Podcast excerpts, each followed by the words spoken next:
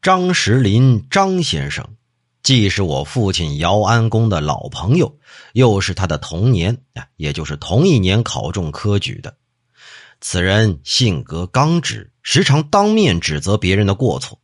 可是呢，张先生也是慷慨讲义气的人，把朋友的事儿啊当成自己的事儿，是任劳任怨，从不推辞。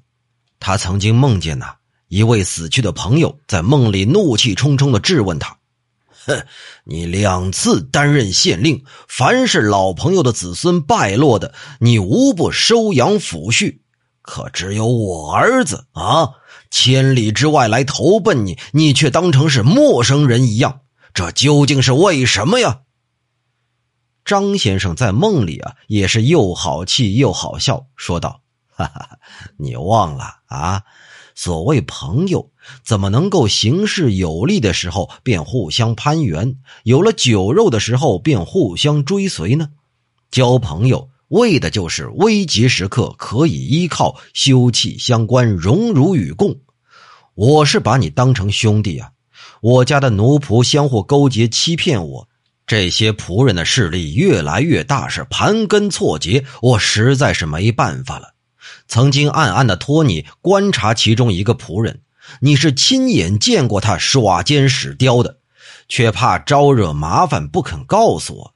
等到此人恶贯满盈、自我暴露的时候，你为了博得忠厚的名声，千方百计的为他说情。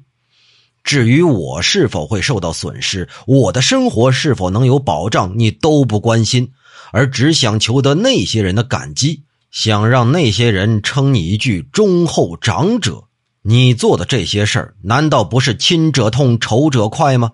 却反过来责怪我把你看作陌生人，这是何道理呀？于是啊，那个人就在梦中瑟缩着离去了。说起来呀，这已经是五十年前的事儿了。这一般士大夫的习气呀，是以不谈论别人的过失为君子。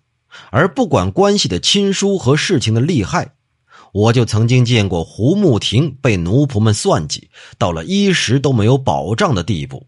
他的童年朱竹君先生实在看不下去了，愤然而起，替他驱逐那些奴仆。胡慕亭的生活这才得以维持。我还曾经看到陈玉斋先生死后，孤儿寡母的被女婿欺凌，他有一个童年。是宗成曹木堂，也是愤然集合了一些旧友，代为驱逐。这陈玉斋的儿子才得以安然。当时的人们呢，对这件事都有所议论，认为上述作为那是古道热肠的。这一百个人当中啊，没有一两个，反而说认为是多事的。十个当中，倒有八九个人是这么看。我还曾经看到。巡抚崔应阶娶孙媳妇要租一个彩轿来迎亲，他那些家奴啊是互相串通，说没有三百两银子根本就租不来。家奴们是众口一词，到了迎亲前的一两天，价码又涨了一倍。这崔老先生实在是恨呐，实在没办法了，自己求朋友去代为租一顶轿子回来。可朋友们呢？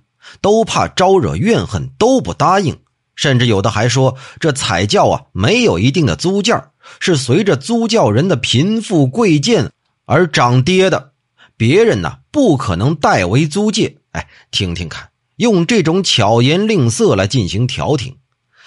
崔先生不得已呀，把自己坐的轿子是披红挂彩拿来迎亲。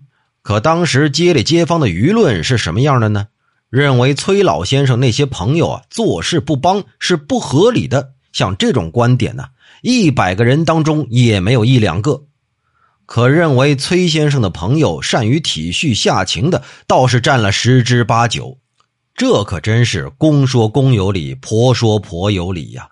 那么，这是非的善恶曲直，究竟谁来做个评判呢？